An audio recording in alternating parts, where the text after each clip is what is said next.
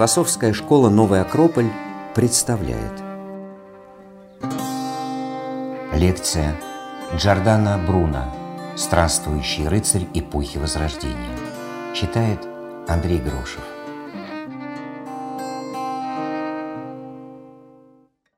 Сегодняшний вечер мы посвящаем не памяти Джордана Бруно, Сегодняшний вечер мы посвящаем его идеям, его мыслям.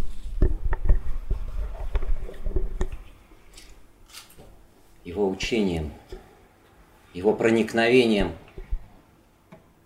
наперекор всем идолам.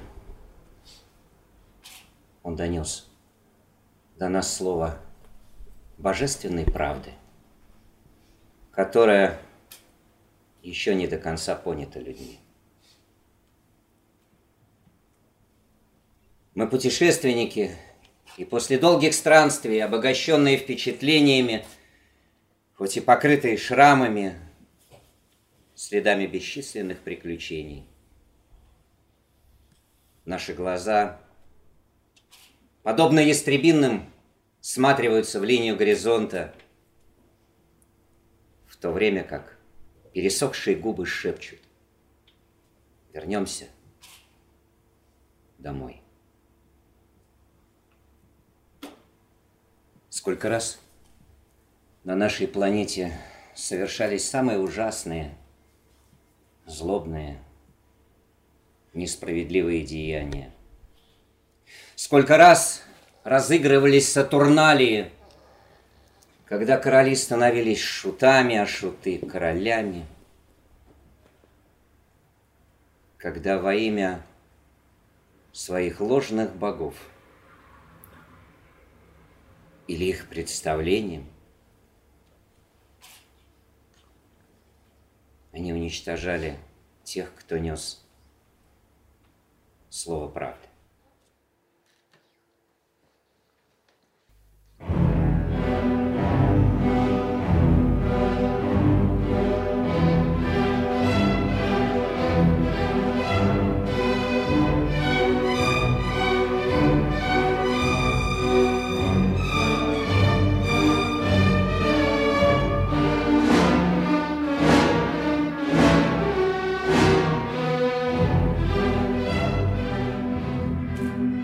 Назови свое имя. У меня много имен. На Западе меня знают как Джордана Бруно. Осуждал ли ты действия Святой Матери Церкви? Я говорил, что апостолы сделали гораздо больше своими добрыми делами и проповедями, чем можно сделать насилием, как поступает церковь в настоящее время – Продолжаешь ли придерживаться заблуждений и ереси, в которую впал? Я провозглашаю бесчисленное количество отдельных миров, подобно миру нашей Земли. Далее во Вселенной я предполагаю универсальное проведение, в силу которого все существующее живет, развивается и достигает своего совершенства – не следует вести споры с еретиками. Их необходимо заставить отречься. Если же они будут упорствовать, необходимо применить пытку до тех пор, пока они не раскаются. Я предпочитаю остаться живым во смерти чем быть мертвым в жизни. Мы, Людовик Амадруци, епископ Сабинский, Джулия Антонио Сантори, епископ Палестринский и Сан-Северинский, Пьетро Деза, Доминика Пинелли, брат Джеронима Бернерио, Паоло Свадрато, Лючио Сасса, Камило Боргезе, Помпио Орегони, Роберто Белармина, наименованные по милосердию Божьему священниками-кардиналами Святой Римской Церкви, генеральными инквизиторами всего христианского государства против еретических преступлений, особо уполномоченные Святым Престолом. Призвав имя Господа нашего Иисуса Христа и Его преславной Матери, Девы Марии, называем, провозглашаем, осуждаем, объявляем Тебя, брата Джордана Бруна, нераскаянным, упорным и непреклонным еретиком, и как такового мы Тебя извергаем словесно из духовного сана. Ты должен быть отлучен, как мы тебя отлучаем от нашего церковного сонма и от нашей святой и непорочной церкви, милосердия которой ты оказался недостойным. И сверх того, осуждаем, порицаем и запрещаем все вышеуказанные и иные твои книги и писания – так мы говорим, возвещаем, приговариваем, объявляем, извергаем из сада, приказываем и повелеваем, отлучаем, передаем и молим, поступая в этом и во всем остальном несравненно более мягким способом, нежели с полным основанием могли бы и должны были бы. Сие провозглашаем мы, Кардиналы, генеральные инквизиторы.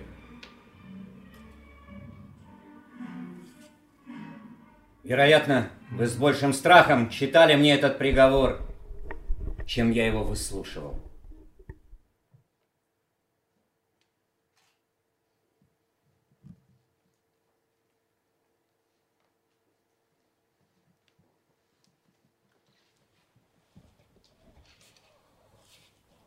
Утро 17 февраля 1600 года. В Рим к гробу апостолов съехались 50 кардиналов на праздник. На праздник милосердия –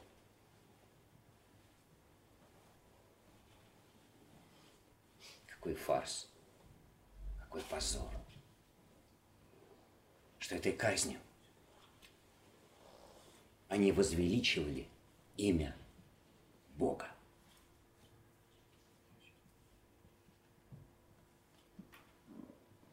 Десятки факельщиков. Бруно привязали к столбу мокрой веревкой, чтобы, нагреваясь, она впилась в его тело. У ног лежали его книги. Бруно встретил смерть с величайшим мужеством. В это время проснулся Везувий. С детства Бруно был привязан к нему как к живому существу.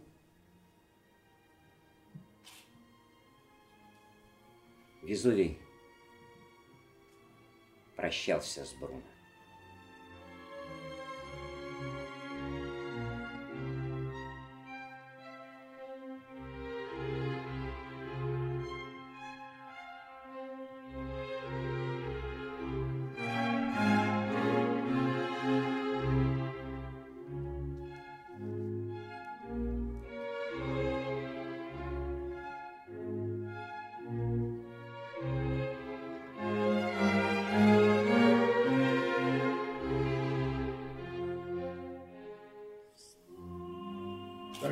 Костер, зажженный красотою, Как нежный пут и вяжущие честь, Что боль и рабство мне отрадно несть, И ветер воли не манит мечтою.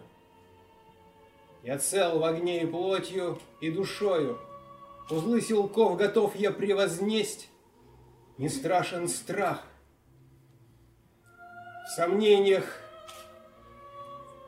счастье есть, аркан мне мил, и радуюсь я зною. Так дорог мне костер, что жжет меня, так хороши силков моих сплетения, что эта мысль сильнее, чем все сомнения. Для сердца нет прелестнее огня, изящных уз желаний рвать не смеет.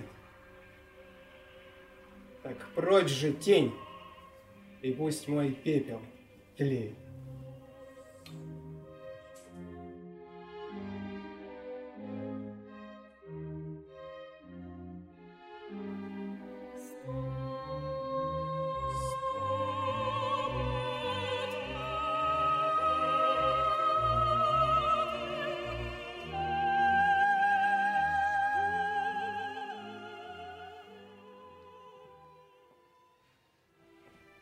Восьмого июня 1889 года,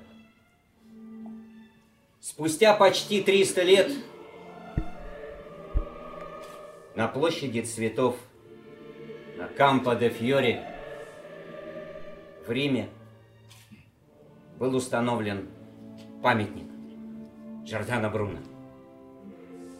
Господи, сколько стоило усилий очень многим людям, чтобы хотя бы как-то восстановить справедливость.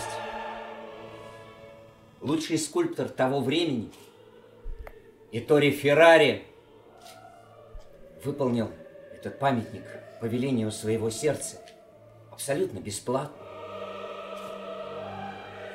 К открытию памятника съехались 150 представителей университетов всего мира.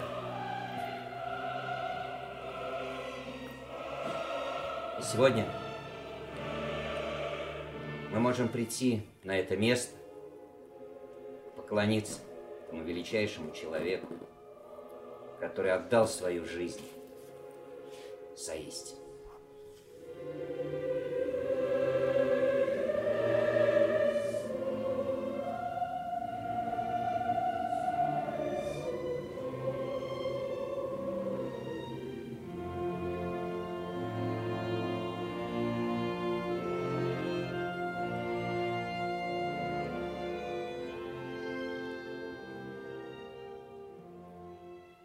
На памятнике надпись Джордано Бруно от столетия, которое он предвидел, на месте, где был зажжен костер. Если вы думаете, что на этом история с Джордано Бруно закончена, вы ошибаетесь.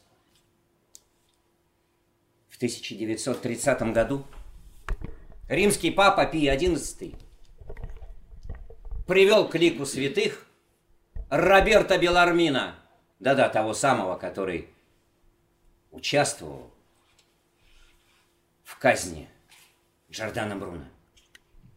Спустя несколько лет его имя будет звучать на приговоре Галилея. Да, Друзья мои, Сатурналии продолжаются. И до сих пор он не признан и до конца не реабилитирован. Да какое ему дело? До снисхождения кого-то.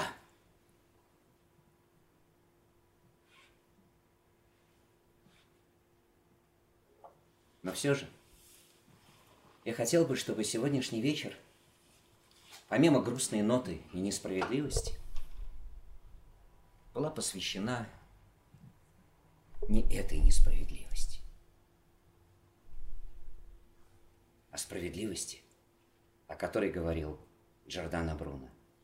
Подобно тому, как мы видим статуи Дианы на острове Хиос, к входящим она изображена плачущей.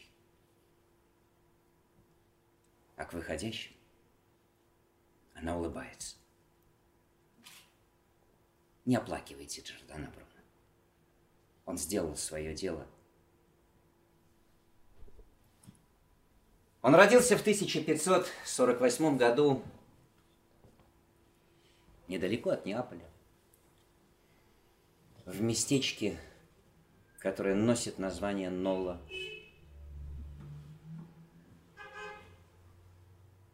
Потом он будет подписываться своим именем и называть себя Налансом.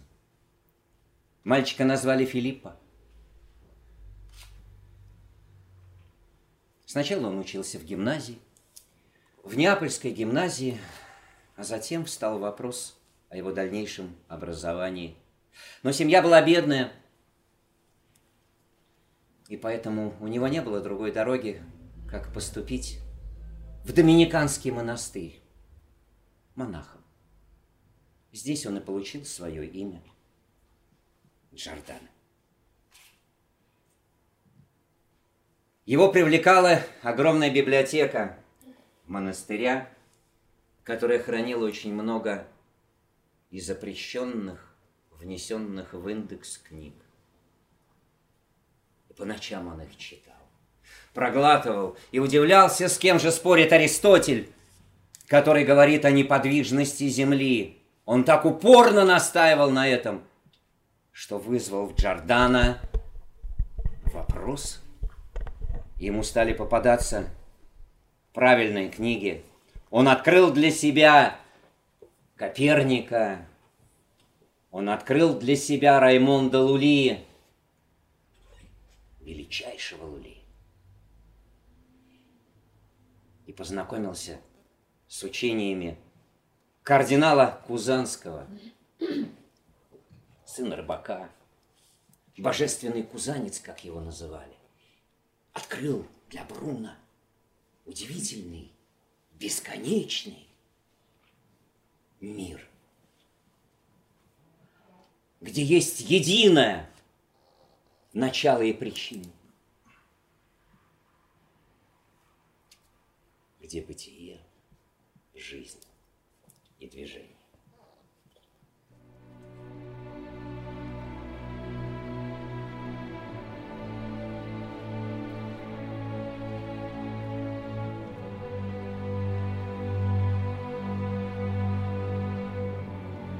Единое. Начало и причина. Откуда бытие, жизнь и движение – земли, небес и ада порождения все, что уходит вдаль и вширь, в глубины. Для чувства разума, ума, картина. Нет действия, числа и измерения для той громады мощи, устремления, что вечно превышает все вершины.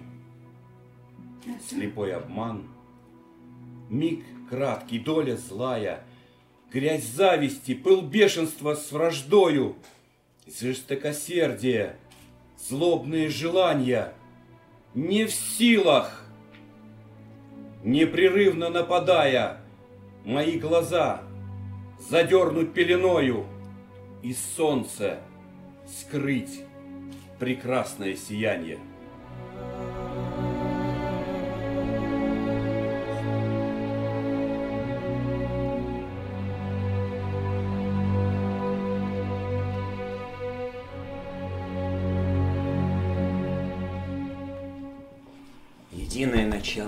Причина. Да-да, это мы читаем у Платина. Джордана проглатывал книги.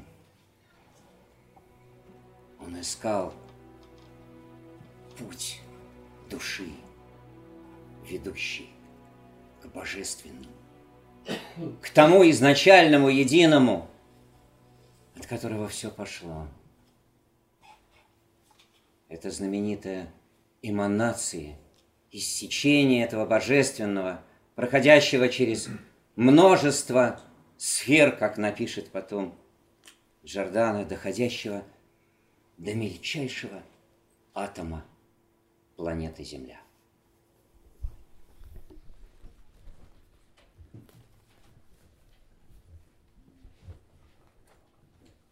У Раймонда Лули Жордана Бруно почерпнет очень много, в том числе и знаменитую систему памяти. Мнемоника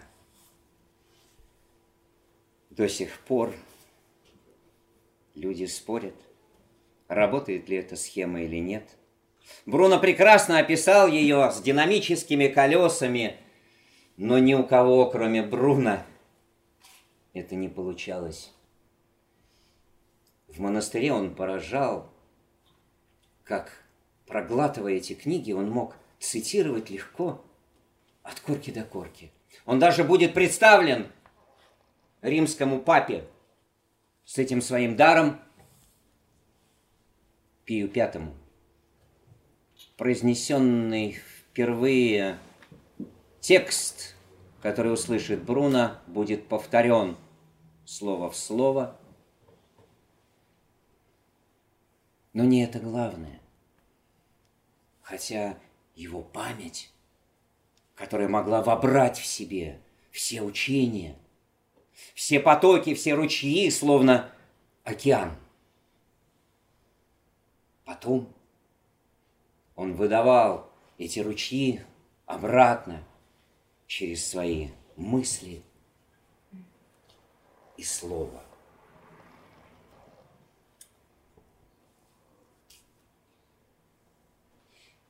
Так продолжалось его пребывание в монастыре, Несколько раз он был увлечен в чтении запрещенных книг. Тучи начинали сгущаться. Донос. И вот по следу уже начинает за ним следовать инквизиция. Он покидает монастырь. Сначала он перебирается в Северную Италию, Венеция, Падуя, Турин. Читает лекции, участвует в диспутах. Опять погоня, доносы, побег. И вот он в Женеве. Маленькая остановка.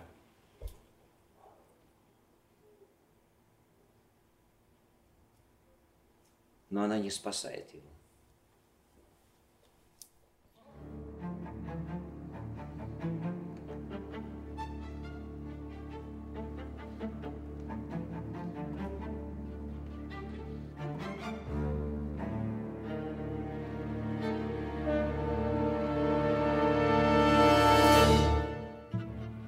Средь чащи леса, Юный актион своих борзых и гончих псов спускает, И их по следу зверя посылает, И мчится сам по смутным тропам он.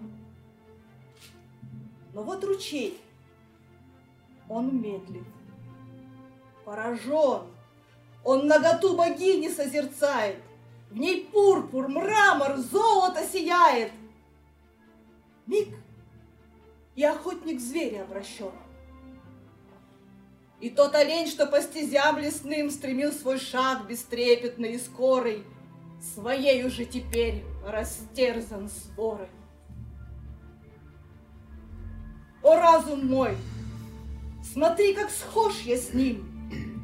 Мои же мысли, на меня бросаясь, несут мне смерть, рвя в клочья и вгрызаясь.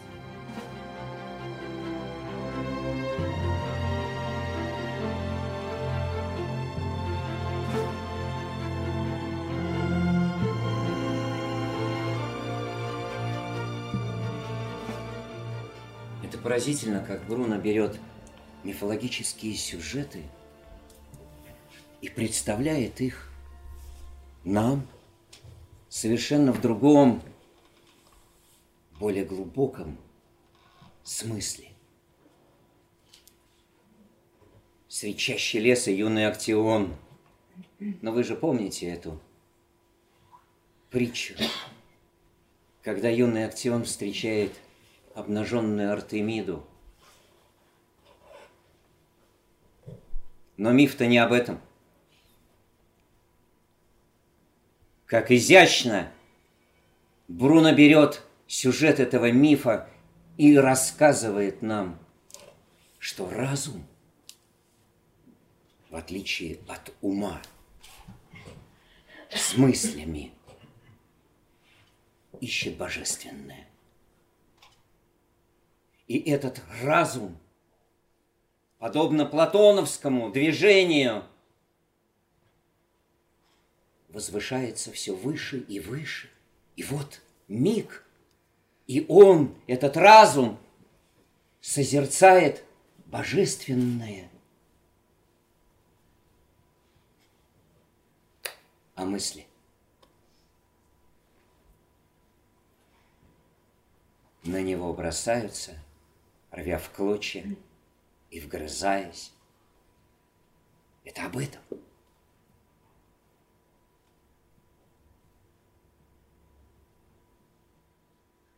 Протестантские костры в Женеве не были холодней католических. На Бруно опять подается донос, и вот он уже отлучен от церкви, привязан к столбу позорному, на цепь, как собака, и каждый мог плюнуть ему в лицо. Бруно выдерживает две недели этой пытки – он еще не сделал того, что должен сделать. Поэтому он вырывается из лап инквизиции кальвинистов и направляется во Францию. Сначала в Тулуз, потом в Париж. Но дух, который он обрел Словно расправив крылья, он набирает силу, зреет его зерно.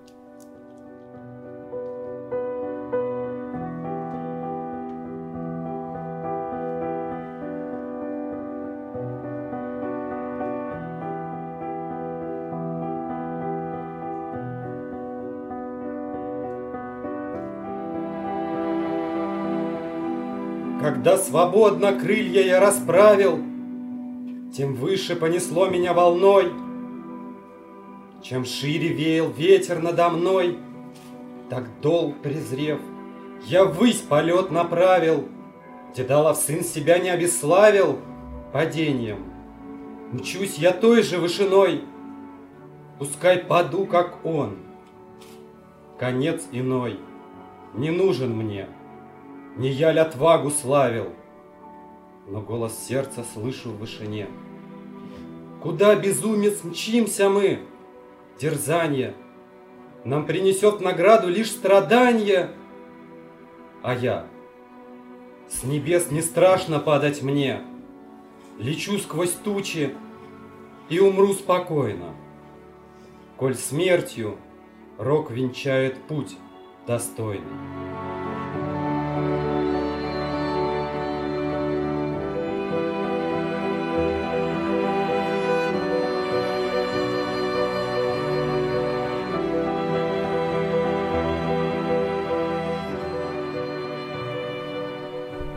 В Париже его приглашает сам король к себе Генрих III, и на время он становится его покровителем.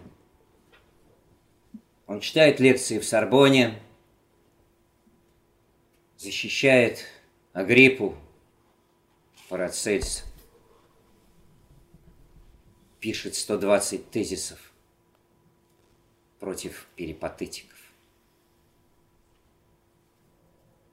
Конечно же, этого делать было нельзя. Нельзя с точки зрения тех профессоров и того устоя, который был принят. Генрих III сдерживает натиск инквизиции, но он не в силах защитить Бруна. Единственное, что он может сделать для него, дать ему сопроводительное письмо и благословить путешествие в Англию.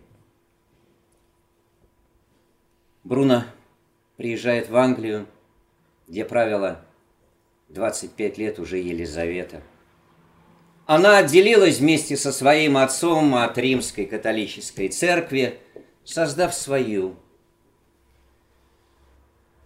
Но мало чем она отличалась от папской.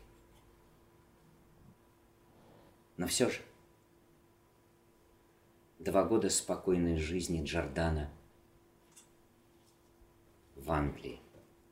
Это будут самые плодородные с точки зрения его зерен годы.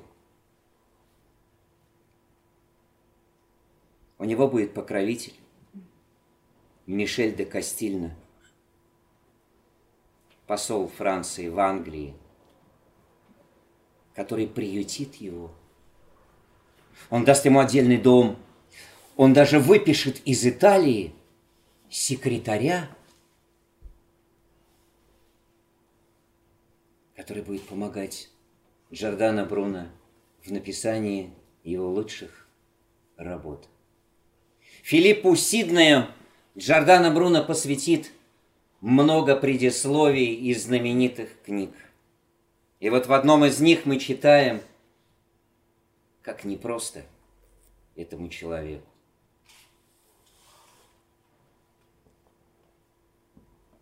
Если бы я знаменитейший кавалер, владел плугом, по стадо обрабатывал сад или чинил одежду. Никто не обращал бы на меня внимания. Мало кто упрекал бы меня, и я легко мог бы угодить всем. Но я измеряю поле природы, стараюсь спасти души, исследую навык интеллекта. Вот почему, кто на меня смотрит, угрожает мне. Кто наблюдает за мной, догоняет меня – кто меня хватает, пожирает меня. И это не один или не многие, но многие и почти все. Я доволен в муках, богат в нужде, но жив во смерти. Я не завидую тем, кто являются рабами в свободе, мучаются в наслаждении, мертвы в жизни и бедны в богатстве. Отсюда – происходит то, что я не поворачиваюсь спиной к неприятелю и не отворачиваю очей от божественного предмета. В Англии Бруно начнет писать одно из своих замечательных произведений, посвященное любви, любви божественной, любви героической. Эта книга «Героический энтузиазм». К сожалению, на русский язык она переведена именно так, но в оригинале она звучит как «героический фурор». Это то, что может произойти с человеком благодаря этой божественной силе, которую мы называем любовь.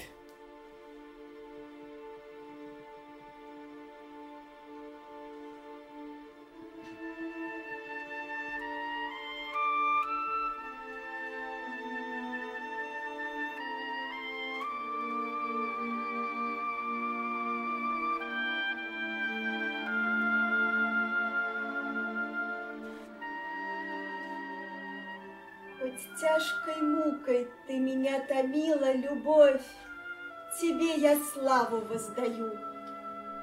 За то, что ты мне сердце полонила, Проникнув через раны в грудь мою, Чтоб показать, как чудотворна сила В том божестве, кому хвалу пою. Пусть для других мой жребий не пригляден, Надеждой нищ, а вожделеньем жаден, Ты помогай мне в подвиге моем.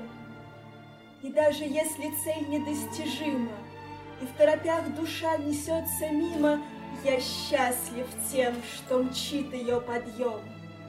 что ввысь всегда меня ты устремляешь, Из числа презренных отделяешь.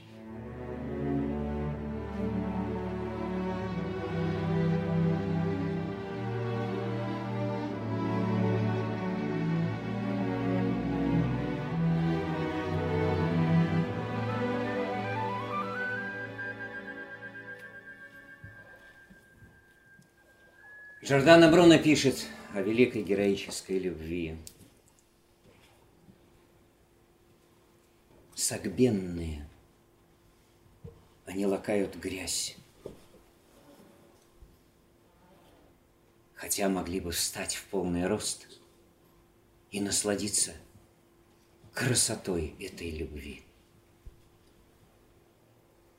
Об этом все произведение – героический энтузиазм в попытке разбудить человека, в попытке дать ему глоток свежего воздуха.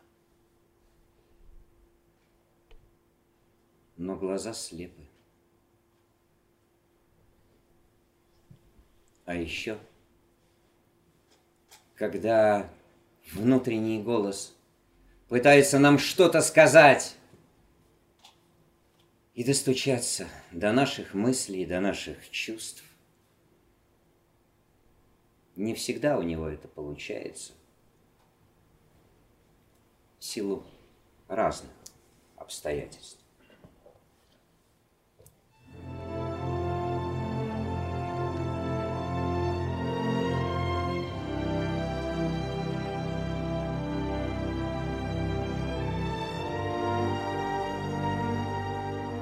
Призыв трубы под знамя капитана порой тревожно воинов зовет. Но кое-кто спешит не слишком рьяно занять места, кто вовсе слух запрет, кого убьют, кого не пустят рано, так строй отряд не соберет. Так и душа свести в ряды не сможет, стремление, смерть и страх их гложат. И все ж, влеком одной мечтой, я лишь одной пленяюсь красотой, лишь пред одним челом главу склоняю. Одна стрела пронзает сердце мне, в одном пылаю я огне, и лишь в одном раю я быть желаю.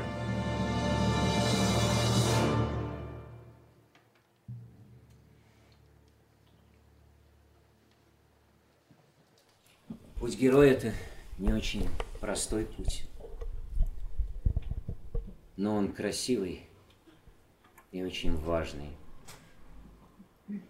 Герой – это посредник между богами и землей. По крайней мере, так понимали это слово древние. Кого убьют, кого не пустят рано. Так в строй отряд не соберет. И страх, и время гложет. И все ж влеком одной мечтой И перед одним челом Я голову склоняю.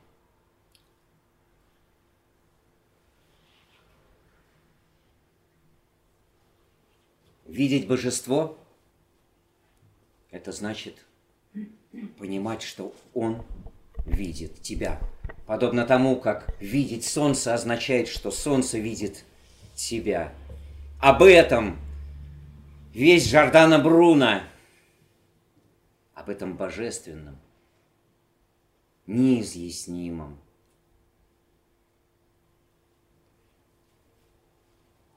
А еще он пишет одно произведение «Изгнание торжествующего зверя». О, если вы не читали его, я завидую вам, ибо вы можете насладиться этим великолепнейшим трудом. Как наверху, так и внизу говорит древнеегипетская максима. А это произведение, изгнание торжествующего зверя, в большей степени посвящено египетской мудрости.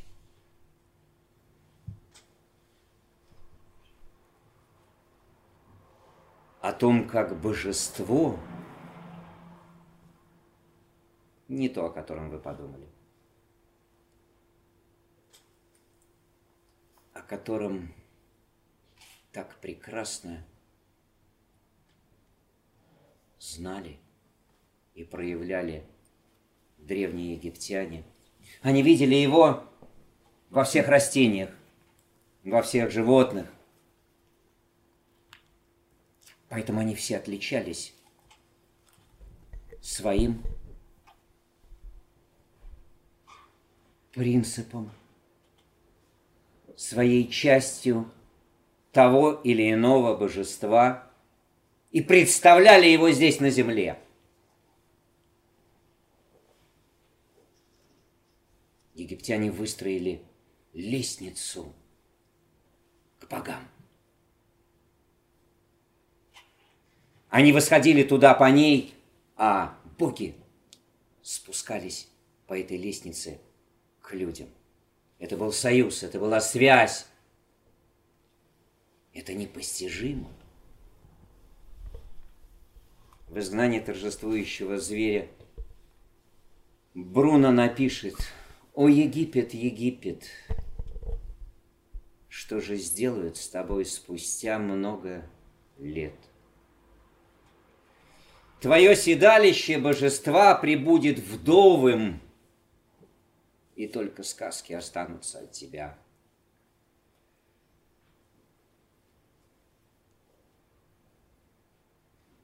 Но все же Бруно пишет об этом удивительном, потрясающем, красивом созерцании Бога через предметы им сотворенные.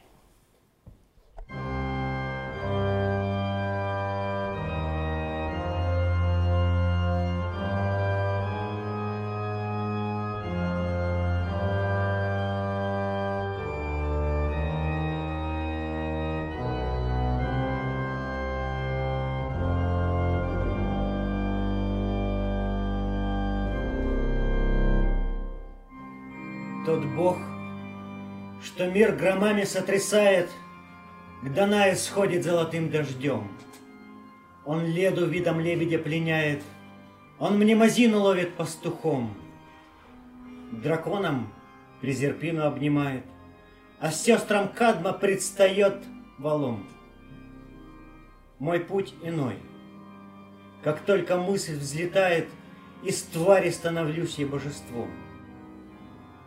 Сатурн был лошаком, Нептун дельфином, Лозой вак, а бог богов павлином.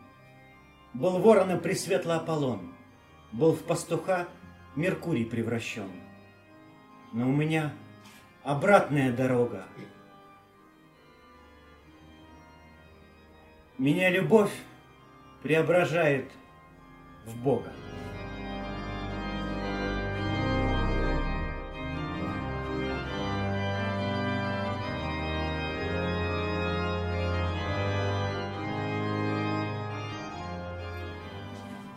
Любовь преображает в Бога.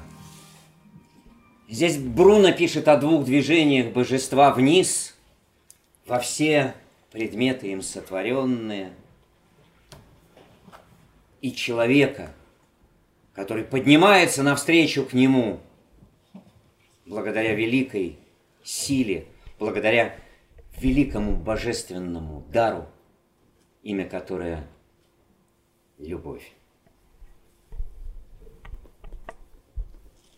О бесконечности Вселенной, о звездах, о любви, о Египте. Будет писать в Лондоне Жордана Бруно. Он будет вхож во двор Елизаветы. Это будет отдых. Остановка небольшая. Всего два года, но за эти два года он успеет сделать очень-очень многое.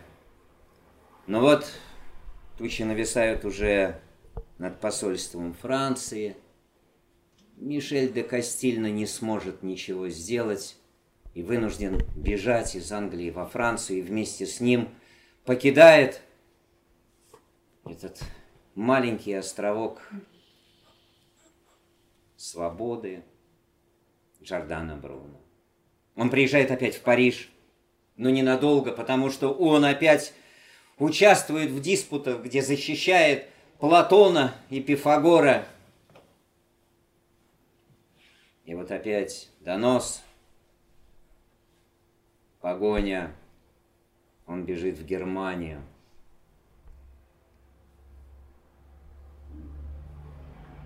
Несколько городов Германии,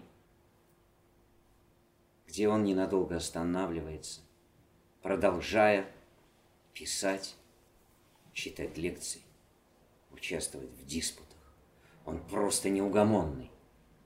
Меня не сможет никакой аркан стянуть, и не хватит ни кавказских, ни рифейских снегов, чтобы охладить мой пыл. Так он напишет. Ему нужно еще что-то досказать. И вот он пишет еще одно произведение «Пир на пепле». Это космология. Как устроена Вселенная. Миры бесконечны. Десять сфер, через которые ты проникаешь и понимаешь, что каждая звезда, подобно нашему Солнцу, имеет своих учеников, планет, и все они живые существа, и на них существует своя жизнь. Божество везде. Но прежде чем проникнуть в это поле десяти сфер, человек должен понять одну очень простую истину, что самое ближайшее божество находится внутри него. И без ключа, открывающего эти двери, тебе, человек, ничего не будет понятно. Поэтому он пишет это произведение и о звездах, и о человеке.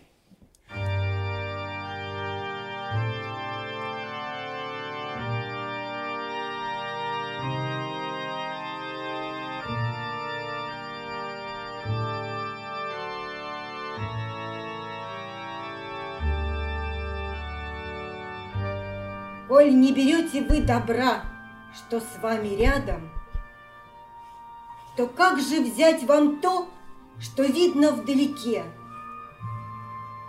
Пренебрегать своим, мне кажется, не надо, как и мечтать о том, что есть в чужой руке. Вы тот, кто сам себя покинул, тщетно, взглядом, подобие себя вы ищете в тоске совсем как вы, в ручей так падает борзая, Своей поноски тень схватить в воде желая. Ищите истину и позабудьте тени, Ведь то, что есть сейчас, ценней грядущих благ. Я знаю, жизнь дана для лучших достижений, и чтоб достойно жить с улыбкой на устах, Я рад тому, что есть, и новых жду мгновений. С двойной радостью в сияющих очах.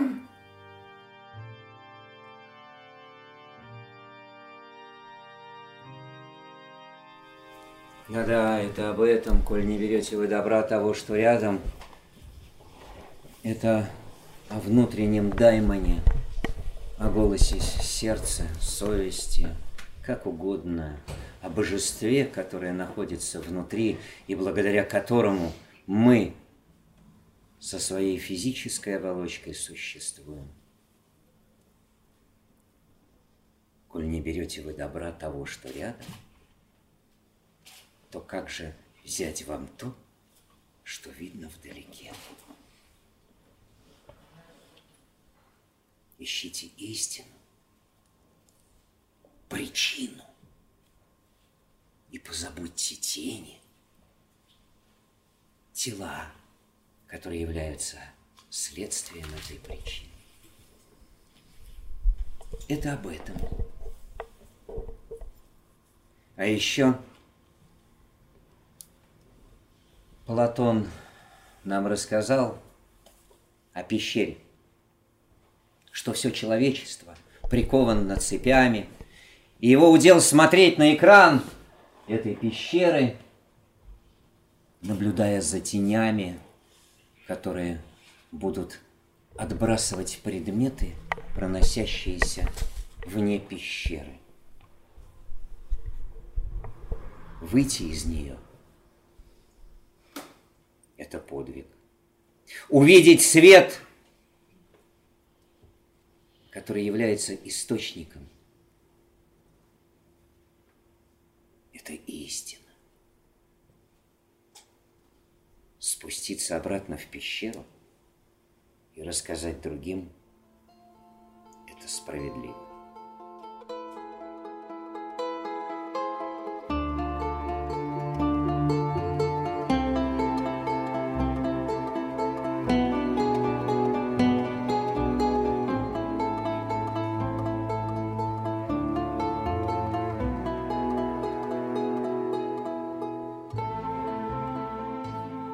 Уйдя из тесной сумрачной пещеры, где заблуждение век меня томило. Там оставляю цепи, что сдавила на мне рука враждебная без меры. Не свергнуть в ночь отнычи вечер серый меня не сможет. Мощь, что покорила Пифона, чею кровью окропила поверхность вод, попрала вла власть Мегеры — Тебя благодарю, мой свет небесный. К Тебе стремлюсь, мой голос благородный. Тебе вручаю сердце я с любовью. Рука, исторгшая меня из бездны, Приведшая меня в чертог свободный. Больной мой дух, вернувшая здоровью.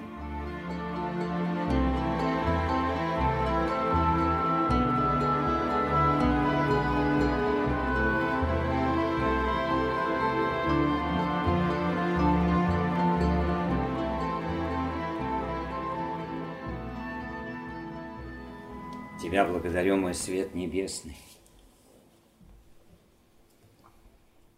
Он благодарит открывшегося ему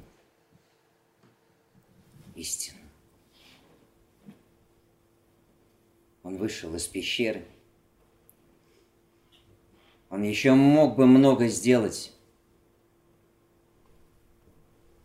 путешествуя по городам Германии – но потом ненадолго он прибывает в Праге у короля Рудольфа II, знаменитого покровителя философов, алхимика.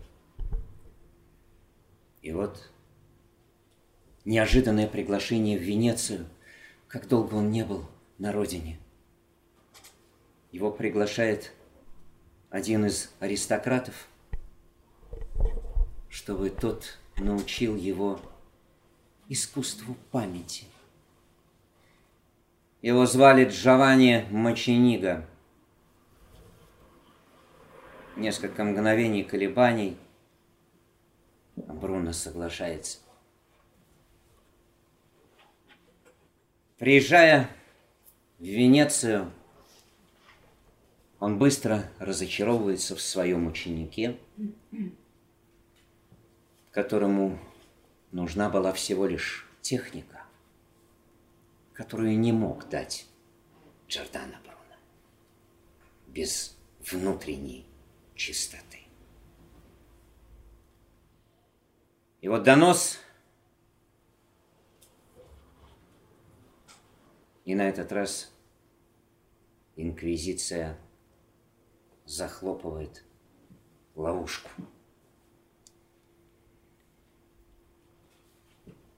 Как много и долго и мучительно он вырвался и молил судьбу, когда судьба я вознесусь туда, где мне блаженство дверь свою откроет.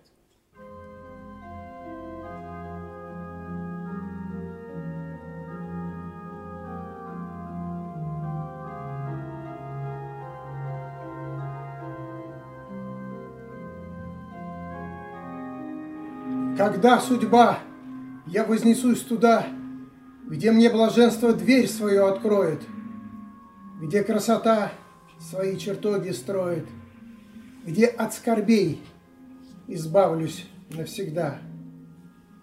Как дряблым членом избежать стыда? Кто в изможденном теле жизнь утроит? В борении с плотью дух всегда сильней, когда слепцом не следует за ней. И если цели у него высокие, и к ним его ведет надежный шаг, и ищет он единое из благ, которому дано целить пороки, тогда свое он счастье заслужил.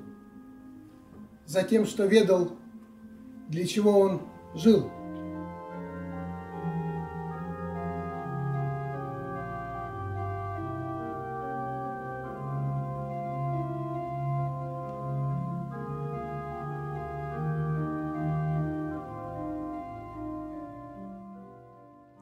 Впоследствии напишут очень многие, свой костер нужно заслужить. Да, он мешал очень многим. Но если вы думаете, что на этом дело закончится, еще Сократ предупреждал нас, сколько честных людей погибнет – и на мне дело не закончится.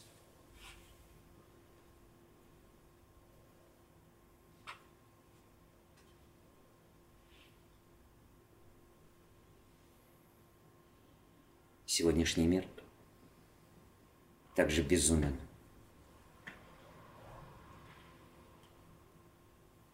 Потому что нет в нем ответов. Куда я пришел? Куда я иду? Что я здесь делаю?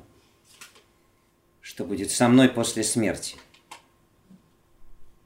Эти вопросы неудобно задавать. И они не звучат ни в государстве, ни в университетах. Они звучат вот здесь. И человек словно сирота – остается сам со своими вопросами, и у него один единственный шанс найти, проложить эту дорогу, перестать мучиться в наслаждении и быть мертвым в жизни. Пусть звезды приготовят такой посев для поля и такое поле для посева, чтобы из моего труда выросли славные плоды и дали бы свет и утешение многим. Это завещание Джордана Бруна. Ищите истину. И не оплакивайте зерно. Поселите его в своем сердце, и оно даст свои плоды.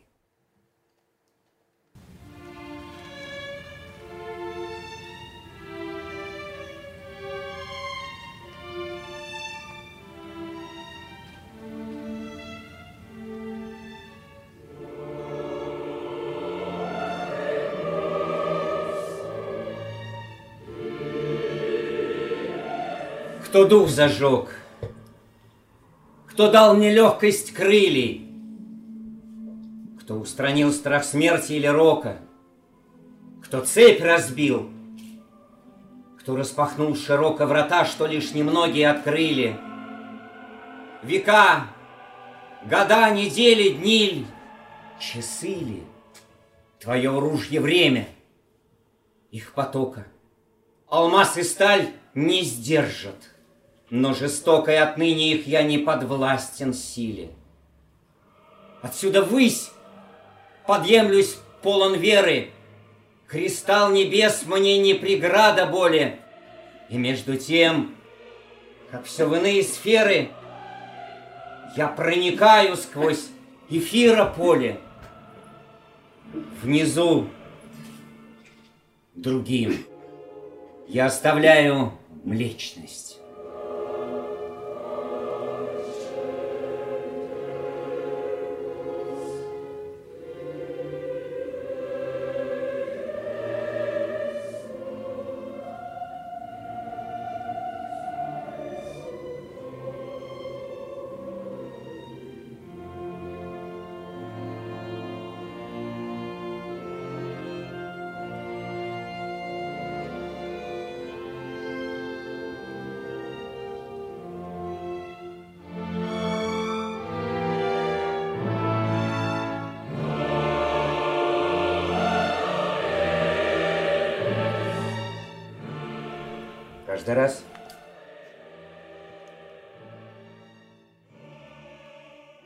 Когда я приезжаю в Рим,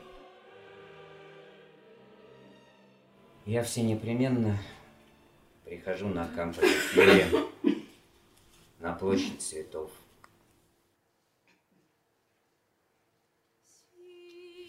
А если у меня не получается,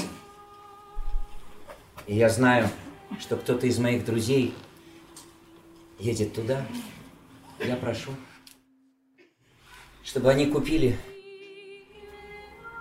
несколько цветов, чтобы возложить их к тому месту,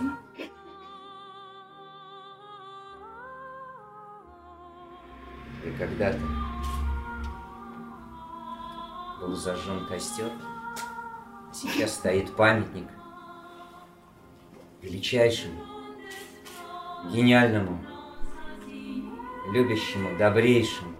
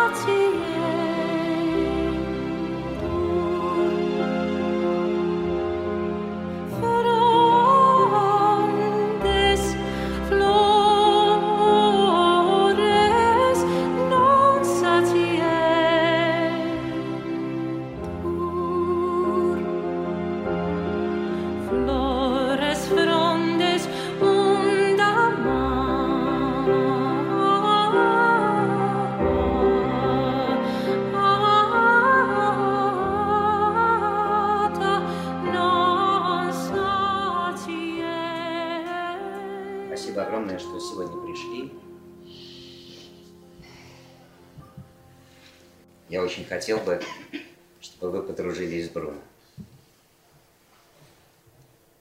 Его книги можно читать на русском. Они не очень простые,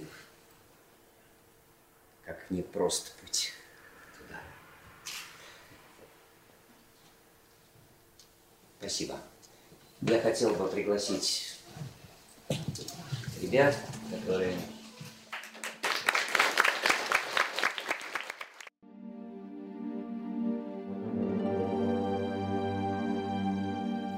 Чтобы не пропустить новые материалы на нашем канале, не забудьте, пожалуйста, подписаться на него. Приглашаем вас также в гости на лекции, практикумы, мастер-классы и курсы творческого развития, расписание которых можно найти на сайте философской школы «Новый Акрополь» акрополис.орг.ру До встречи!